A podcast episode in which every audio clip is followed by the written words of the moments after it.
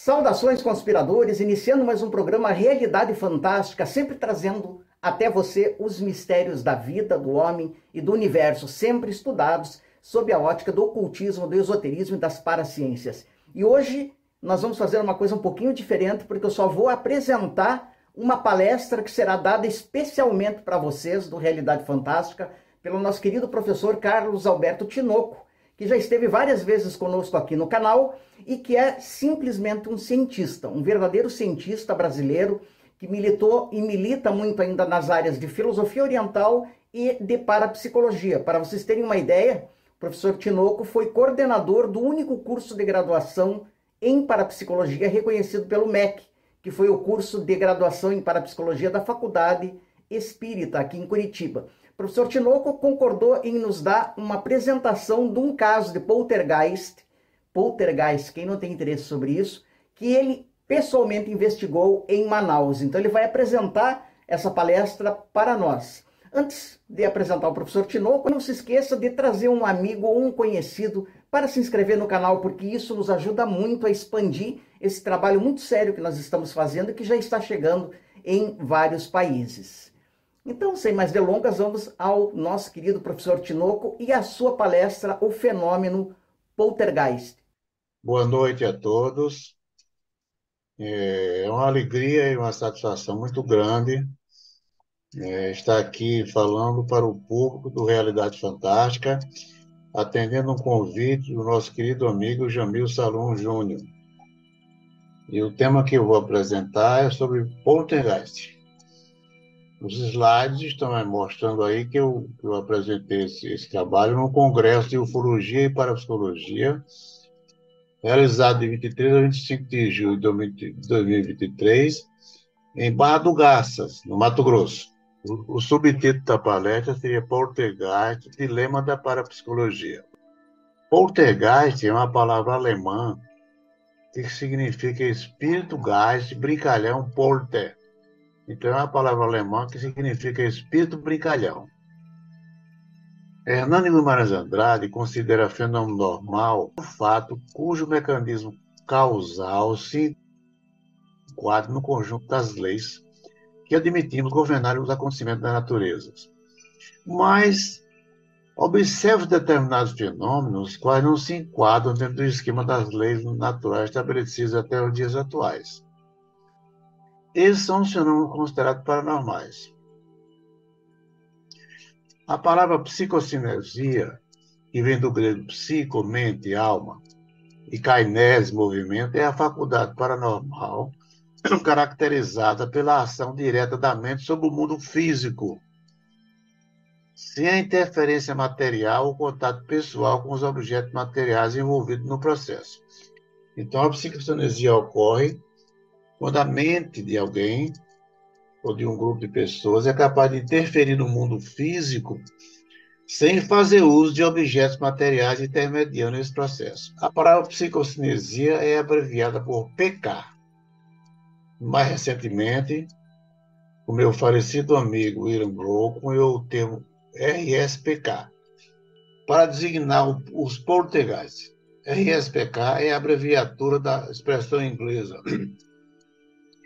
recurrent espontâneo psicokinesis ou psicocinesia recorrente espontânea para designar os poltergeist. Quase todo o caso de poltergeist estão associados à presença de um jovem ou de uma jovem na fase da puberdade, submetida a fortes pressões emocionais. Então, uma das condições que caracteriza o poltergeist, a existência do poltergeist, é a presença no local de um jovem ou de uma jovem pré-púber ou adolescente é, submetida a fortes pressões emocionais. Esses jovens, homens ou mulheres, são chamados de epicentro ou agentes psi. Então, para que vocês tenham uma noção do que, do que seja o poltergeist, eu vou apresentar os slides de um poltergeist da Morada do Sol, ocorrido em Manaus, que eu tive a satisfação e o privilégio de registrar. O poltergeist da Morada do Sol ocorreu em Manaus, Manaus, capital do estado do Amazonas, no período compreendido, compreendido entre julho e novembro de 1975.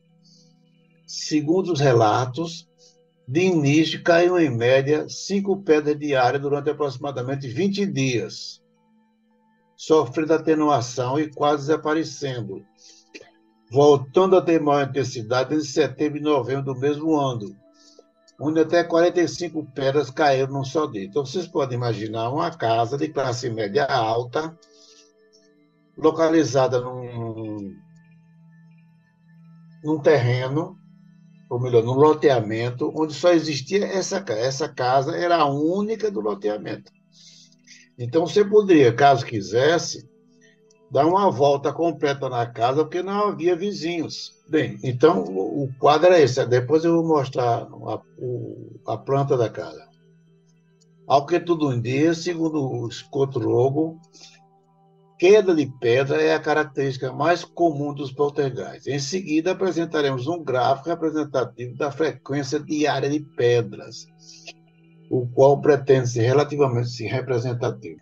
Esse é um gráfico que eu fiz baseado em estimativas então, o poltergeist ocorreu entre julho e novembro de 1975. Vocês estão vendo aí no gráfico. Mas depois que eu fiz o registro, eu soube que o poltergeist voltou a se tornar ativo, mas eu não estava mais em Manaus. Então, você imagina uma casa invadida por pedradas.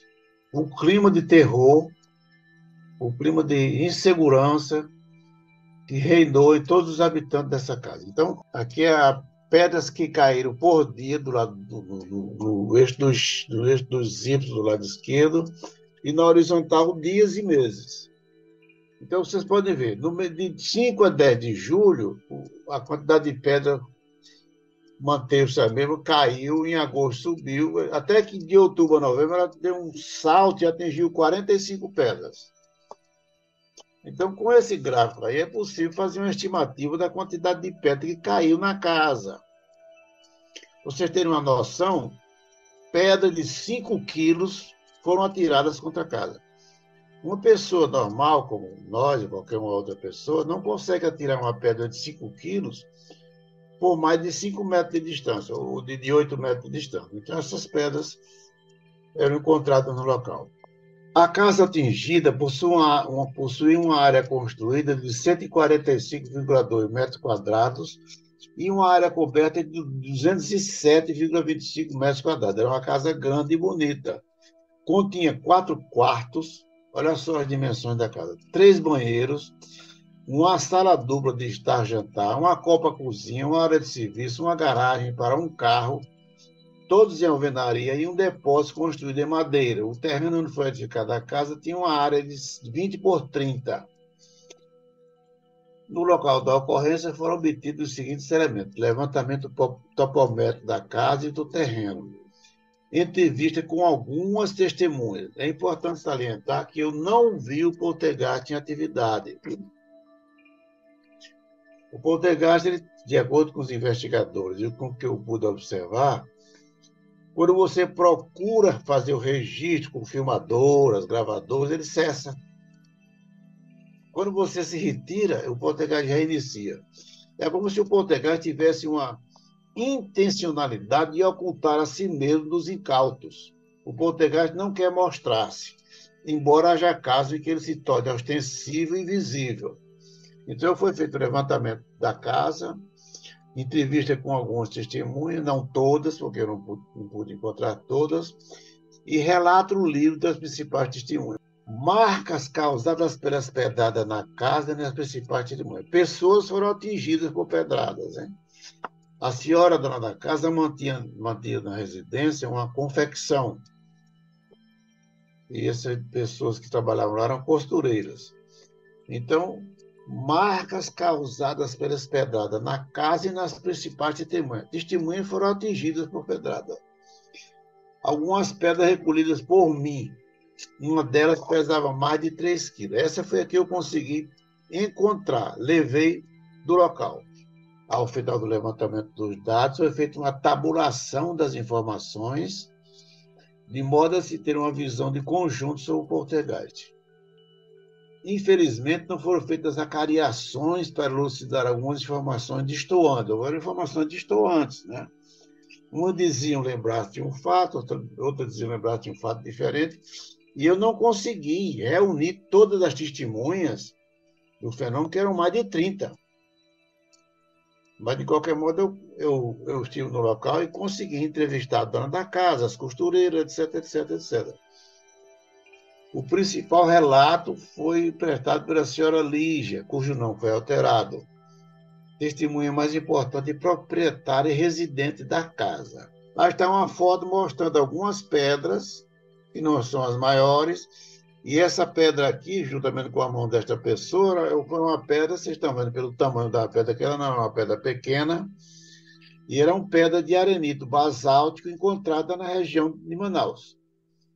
Então, essa pedra da, da, da, foto inferior pesou mais de 3 quilos. Eu encontrei em cima do telhado da casa. Deve ser assinalado que, por ocasião da, da eclosão do poltergeist, a dona Lídia estava atravessando uma fase difícil da sua vida, sendo acometida de doenças tais como croup e pneumonia, vivenciando, vivenciando no seu disquite, por sua separação. Foi uma época de grande tensão nervosa, segundo declarou. Tinha 27 anos quando ocorreu o poltergeist. Se bem que caíram preponderantemente pedras de diversos tamanhos, foi observada também a queda, a queda de reboco de paredes, massa de construção, pedaços de madeira, latas velhas, cacos de vidro, pedaços de cerâmica e pilhas elétricas usadas. Tudo isso eu encontrei no local. É importante salientar que o período do dia no qual caíam pedras era preponderantemente das 9 da manhã às 17 horas. Nunca caíam pedras à noite. Veja que coisa interessante o poltergeist denota uma certa intencionalidade, como se fosse um, grupo de crianças atirando pedra. Então, da noite não, não havia pedrada. A dona Lígia mantinha em casa uma confecção de roupas onde trabalhavam três costureiras. Todas elas testemunharam a queda de pedra. No grupo humano, como, é, como eram as pessoas? As pessoas que testemunharam o fenômeno foram parcial ou totalmente foram as seguintes pessoas que residiam na casa. A dona Lígia, principal testemunha e proprietária da casa, presenciou praticamente todo o Portugal. O senhor Fábio, esposo da dona Lígia, testemunhou muito pouco o fenômeno porque ele saía para trabalhar. Durante o tempo em que residiu na casa, saía antes das 9 horas e retornava após as 18 horas. Sempre atribuiu fenômeno a brincadeira de criança ou alguma feitor. O marido da dona Lígia, de quem ela se separou, eu fui entrevistar, ele negou, não queria, não queria se envolver com, com, com o fenômeno. De maneira que eu, eu, eu, eu, dele eu praticamente não obtive nenhum, nenhuma resposta. O filho menor da dona Lígia, Mônica Hebe, a filha menor da dona Lígia, pessoas que não residiam da casa. O, engenheiro Hidro, funcionário de um órgão do governo federal, o senhor Ednilton, um, zelador, Ivaneide de Araújo, costureira que trabalhava na casa, que presenciou o Portegade amplamente. Deise Pereira, também costureira, que presenciou o Portegade. Ieda Carme, também que presenciou todo o Portegade. José de Arruda, um jornalista e diretor de um órgão federal, irmã da Nona Lígia, prestou, testemunhou e prestou declaração escrita. Esse senhor Josué, ele prestou uma declaração escrita o dossiê do caso de Poltergeist eu mandei para a Argentina, não, tá, não está comigo. Senhor Manuel, motorista do senhor Josué, também testemunhou o fenômeno. Só um parênteses. É interessante destacar que quando o Poltergeist estava ativo, foi chamada a presença da Polícia Militar do estado do Amazonas. A Rádio Patrulha foi ao local, identificou-se, o carro ficou rodeando a casa, pelos quatro lados da casa, já que era uma casa isolada. Enquanto o carro girava em torno da casa, as pedras continuaram caindo. Então, esse, esse cabo Ramiro testemunhou o fenômeno quando convocado para proceder a investigações, juntamente com outros policiais de uma rádio patrulha. Portanto, a Polícia Militar do Estado da Amazônia presenciou a queda de pedra na casa da dona Lígia. Olha que coisa incrível, né?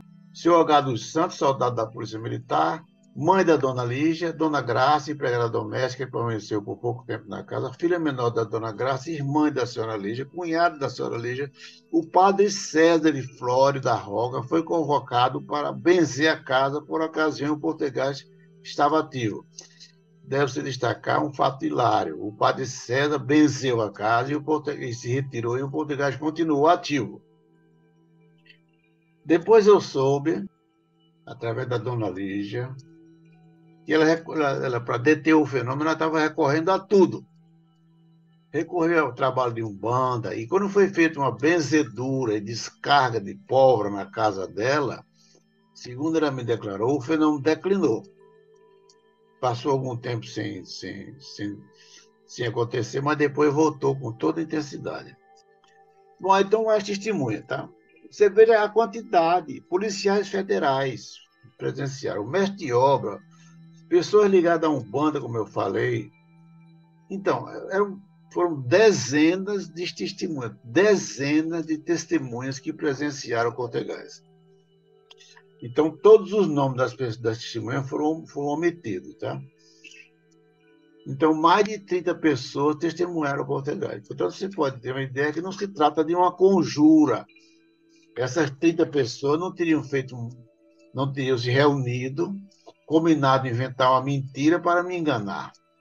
Não teria porquê. Além disso, marca de pedrada e etc. existia na casa por todos os lados. O agente psi, vamos lá.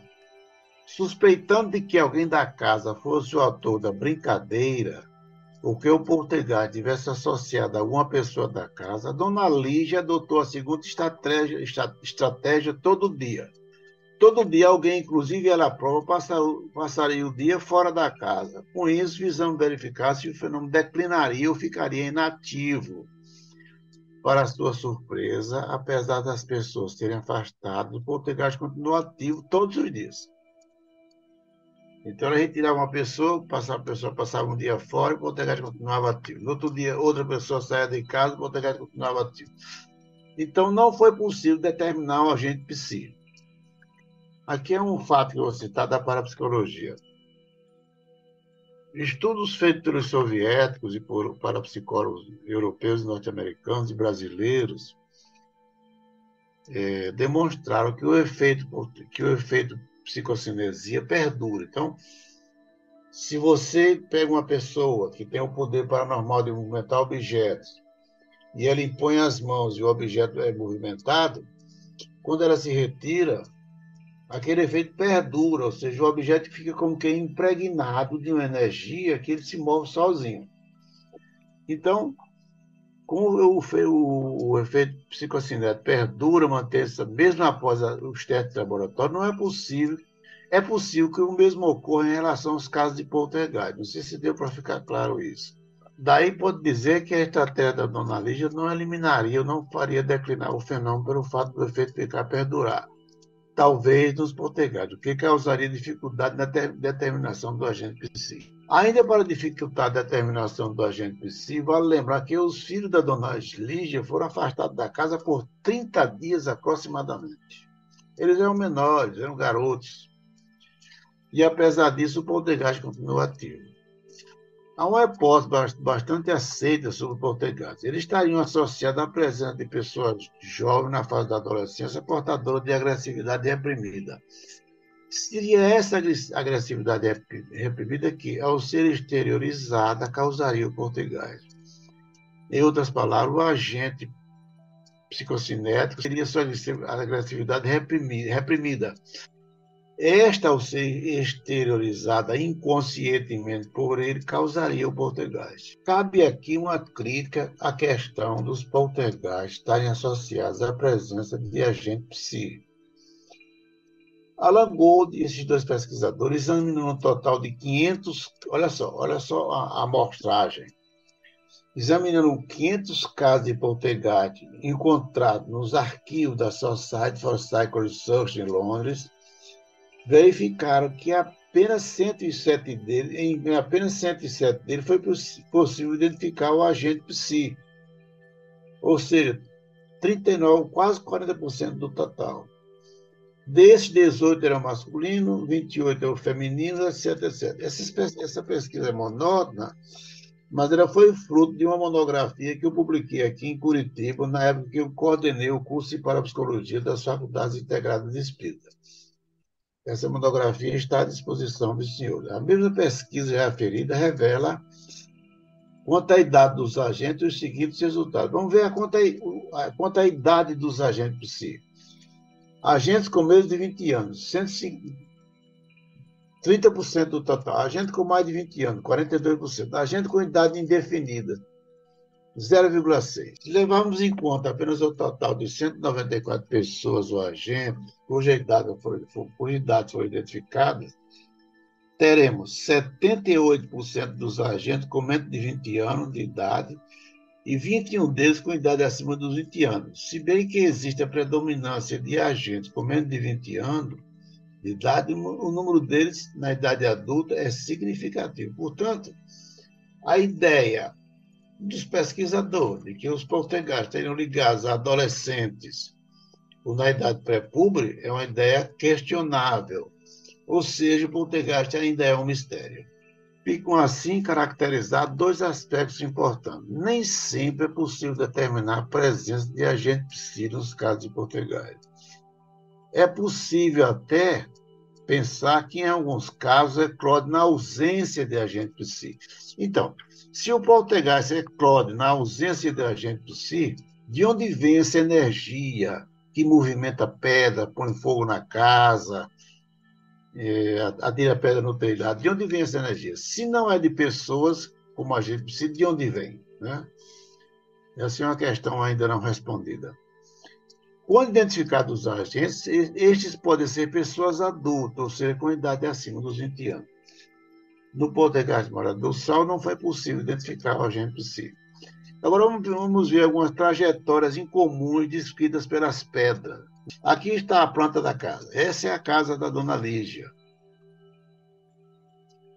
São três quartos e tinha mais um anexo que era na parte externa da casa, que era um, um, um quarto de madeira, onde era, era, existia a confecção. Então, vocês vejam, aqui havia uma garagem, do lado direito havia uma garagem, aqui tinha uma garagem onde havia um carro, Aqui era uma porta de vidro corrediça, grande, e as pedras preponderantemente entravam por essa porta, olha, entravam pelo corredor e batiam na porta do quarto, que era o quarto da dona Lígia. Então, preponderantemente, as pedras descreviam essa trajetória indicada pela seta e pela trajetória pontilhada em completo desacordo com as leis da física e da mecânica clássica, portanto. Né? Bem, aqui está um desenho visto da fachada, aqui está um carro Volkswagen, esse desenho é meu, daí ele, ele ser imperfeito. Aqui está o muro limítrofe da casa, onde eu estou apontando com a seta. E havia duas pessoas conversando e o, o carro foi um Fusca na garagem.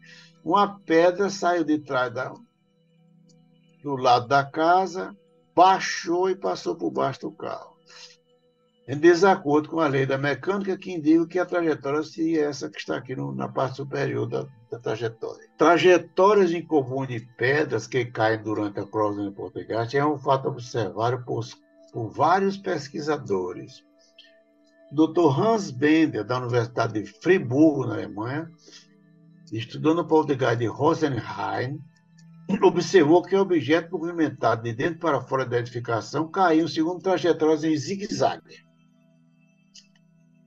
Então, o Dr. Hans Bender registrou, não registrou sozinho. Esse poltergeist ele conseguiu filmar a atividade e passar de videotape em toda a Alemanha. Então, as pedras caíram em forma de zigue-zague. Também foram observados objetos aparecerem em pleno ar, eu não sou ufólogo, peço permissão para fazer uma impulsão aqui. Objetos que aparecem em pleno ar e desaparecem em pleno ar lembram os OVNIs. Você está observando, segundo meus amigos ufólogos, você está observando um UFO, de repente ele desaparece em um local e reaparece em outro. Tudo nos leva a indicar que ele esses objetos e essas pedras do poltergeist, elas, de, elas saem do nosso espaço físico e depois são inseridas novamente dentro do nosso espaço físico, reaparecendo em locais diferentes. Olha que coisa interessante. Em outras ocasiões, objetos estranhos penetram em espaços fechados ou objetos guardados em recipientes fechados são retirados para fora inexplicavelmente. O Dr. Hans Bender conseguiu, no português de Nickelheim, outro português que ele registrou na Alemanha, ele pegou uma caixa de, de madeira com tampa, tampada, colocou objetos dentro, colocou cortina de luz envolvendo os, todos os quatro, todas as faces, todas as faces da caixa e ligou a, um, a uma sirene. Transcorrido algum tempo, eles escutaram ruído e um objeto tinha saído de dentro da, de dentro da caixa. A sirene não disparou o que indica que o objeto foi retirado de dentro para fora da caixa através de uma quarta dimensão do nosso espaço. Eu acredito que o nosso espaço tenha mais de três dimensões. Do poltergeist da Morada do Sol, algumas testemunhas importantes assinalaram ou constataram pedras se movimentando no ar em desacordo com a lei da mecânica, como nós já vimos. Sobre esse assunto, é importante transcrever alguns textos de depoimento das testemunhas. Então, vamos ver alguns depoimentos de algumas testemunhas. Ora, dona Lígia, há um detalhe notável que merece ser destacado. Certa ocasião, pedras entraram pela porta lateral de vidro que dá acesso à garagem e, desviando sua trajetória, colidiram com a porta de entrada do meu quarto, a uma altura de 1,70m do piso como foi mostrado na figura. Aí vem o depoimento da dona Ivaneide, uma das pedras, tal, etc, etc. Então eu não vou ler para não ficar tão monótono é, a exposição. Então foram muitas as vezes em que as pedras bateram na porta do quarto da senhora, senhora partindo da garagem. Bom, eu vou agora pular para o item 5, intencionalidade do Portegate. Só uma, só uma coisa. O depoimento do senhor Josué, que era o vigia, Devo destacar que esta pedra retirada, reatirada caminhava no ar como se fosse vista num filme rodado em câmera lenta. A pedra, a pedra caminhava em desacordo com a lei da mecânica e se movimentava em câmera lenta em pleno ar. Olha que coisa mais estranha. Você imagine o terror dessas pessoas que testemunharam esse fenômeno. A família ficou em pânico, foi um escândalo na, na cidade de Manaus. Intencionalidade do português. Há outros detalhes sobre as pedradas que vale a pena ser aqui enfatizado, revelando, revelando certa intencionalidade. O poltergeist tem uma intencionalidade e seletividade. Sobre isso citaremos nos seguintes textos de depoimento. Bem, eu, eu, eu, vou, não vou ler, mas eu vou, vou dizer que, que eu entrevistei o, o engenheiro Ítalo, que foi meu ex-aluno na Universidade Federal do Amazonas. Eles iam saindo da casa, e a casa, como eu disse, não tinha vizinho, era uma casa só, um loteamento enorme, não tinha vizinho. Eles iam saindo da casa e, de repente, uma pedra sai do terreno, do terreno lateral, passa por cima do muro e cai aos pés deles. Ele estava caminhando para fora, ia saindo da casa em companhia de outra pessoa. Curioso, ele pegou aquela pedra e jogou de volta para o suposto local de origem de onde ela tinha partido. Segundo depois, a pedra foi reatirada novamente e caiu aos pés deles. Ou seja, é como se o poltergeist estivesse brincando, estivesse se divertindo, zombando de todos aqueles que estavam na casa. Então ele olhou por cima do muro e não viu nada. Tinha só o terreno baldio. E, e sem matos, sem o terreno, terreno vazio. Agressividade. O, Porte, o Poltergeist da Morada do Sol apresentou alguns traços de agressividade. Veja o que disse a dona Deise, a costureira. Declaro também que, em certa ocasião, tamanha foi a violência das pedras atiradas contra a porta do quarto onde trabalhávamos, que fui obrigado a segurá-la pela parte de dentro, fazendo força para mantê-la fechada, enquanto as pedras colidiam com violência contra a face externa da referida porta. A dona Ida presenciou tudo porque se encontrava comigo no interior do, no interior do referido cômodo, em estado de pânico, curvada a um canto do quarto. Imagine só o clima destas pessoas. Ainda com relação à agressividade das pedradas, a dona Lígia e uma costureira foram atingidas levemente de raspão no rosto e na coxa, respectivamente. Além de danos causados em pessoa, a maior agressividade se caracterizou pelos seguintes, pelos seguintes aspectos. Muitas telhas de, fibro, de fibrocimento da casa foram quebradas. Paredes, portas, duas e janelas foram marcadas pelas pedradas. O motor de uma máquina de costura foi quebrado. Pedaços de ladeira foram arrancados de, de, um batente da casa. O carro da dona sofreu arranhões, Volkswagen 73. A geladeira localizada na copa foi arranhada. Os locais da casa não atingidos pelas pedras foram o quarto das crianças e os banheiros. É importante, é importante dizer aqui que os impactos das pedras contra as paredes, portas e janelas causavam ruídos assustadores, fatos observados em outros portugueses. Na foto abaixo, o telhado quebrado pelas pedras e a porta do quarto da dona Lígia marcada pelas pedradas. Aqui sou eu investigando o Portugal. Nessa época era uma pessoa magrinha e elegante. E aqui estão marcas, telhas furadas. Olha aqui. Essas fotos foram tiradas por mim na ocasião. Eu subi no telhado. Você tem uma ideia, eu subi no telhado. O telhado estava cheio de pedra de diversos tamanhos. Aqui está a porta do quarto da Dona Lívia. Vocês podem ver marcas, diversas marcas de pedradas que atingiram a porta, caminhando em curva pelo corredor da casa. Bem, quais são as causas dos poltergeists? Aí tem várias hipóteses, né? Vamos ver algumas. Estudiosos da, da parapsicologia formularam várias hipóteses sobre as causas do poltergeist que podem assim agrupadas, se agrupadas. Hipóteses espíritas. O que, que diz o Espiritismo sobre os poltergeists?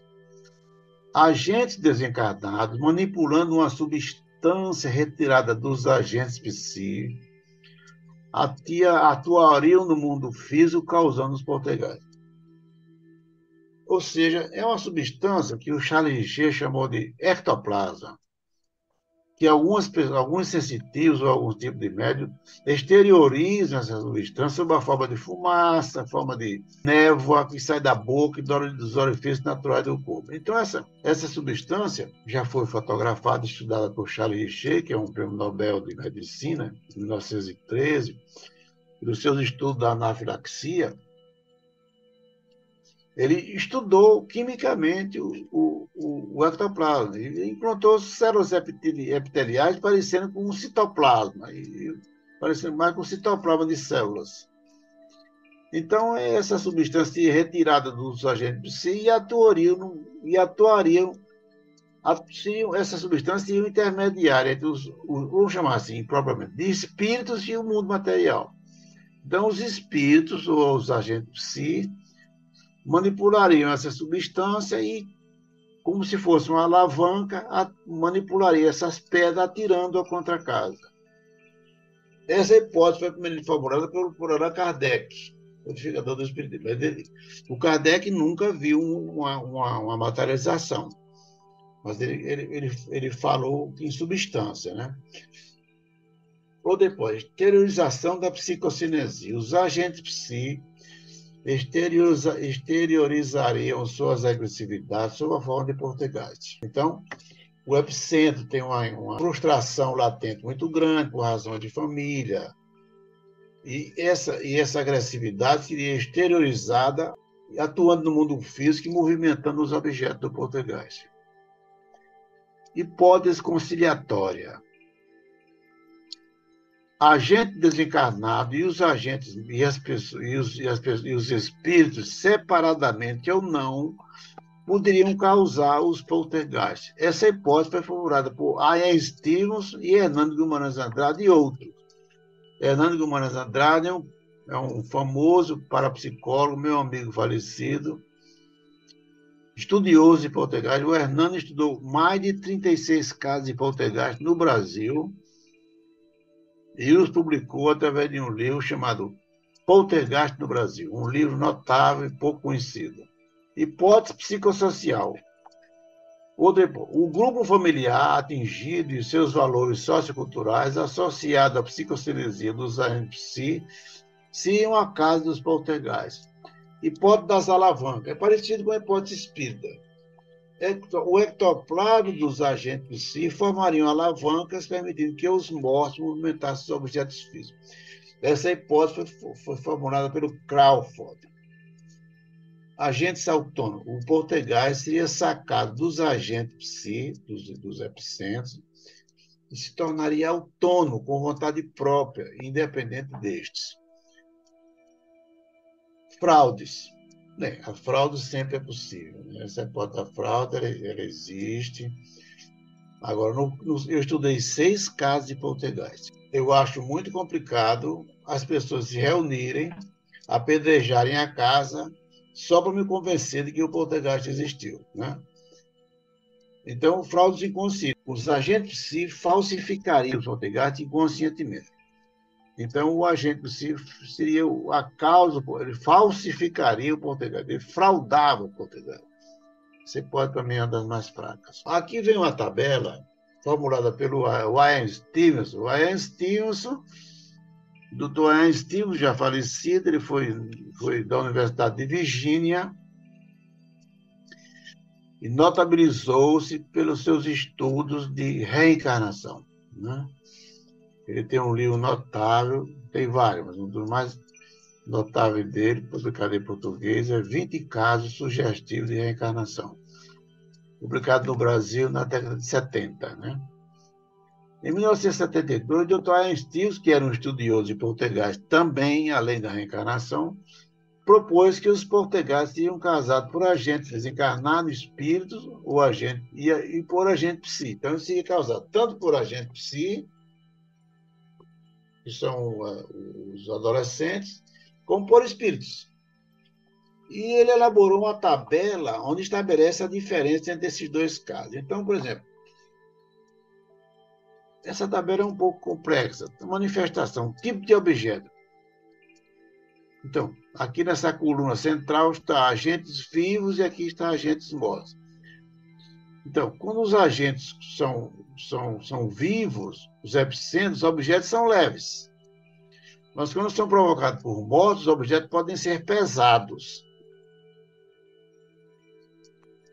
20 quilos, 30 quilos, 5 quilos. Distâncias percorridas. Quando é provocado por pessoas vivas, a trajetória são de poucas polegadas. E quando é provocado por mortos, longas distâncias. Então, objetos são atirados. No caso da Morada do Sol, na Morada do Sol, os objetos eram, eram deslocados por vários metros de distância. E assim vai, né? Danos causados, quebras comuns, objeto movido não quebram, causam dano e assim por diante. Como extinguir um poltergeist? Psicoterapia do agente. Você pega, você descobre quem é o epicentro, que não é fácil descobrir, e faz uma psicoterapia com ele. O fenômeno. Há casos registrados na literatura que o poltergeist pode declinar quando você faz uma terapia. Ou seja, quando você reduz a ansiedade do epicentro das energias psíquicas acumuladas na sua mente.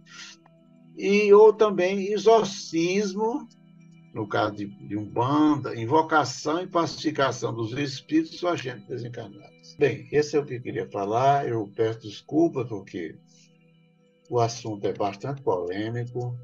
Mas está uma bibliografia, alguns, alguns trabalhos que eu apresentei. Eu quero agradecer mais uma vez ao, ao meu, meu querido amigo Jamil Salom, agradecer pelo convite e agradecer também a todos vocês que estão me ouvindo pela paciência e compreensão dedicada ao, ao, ao assunto. Muito obrigado e boa noite. Então, só podemos dizer com o professor Tinoco, o mistério está entre nós. Até o nosso próximo encontro.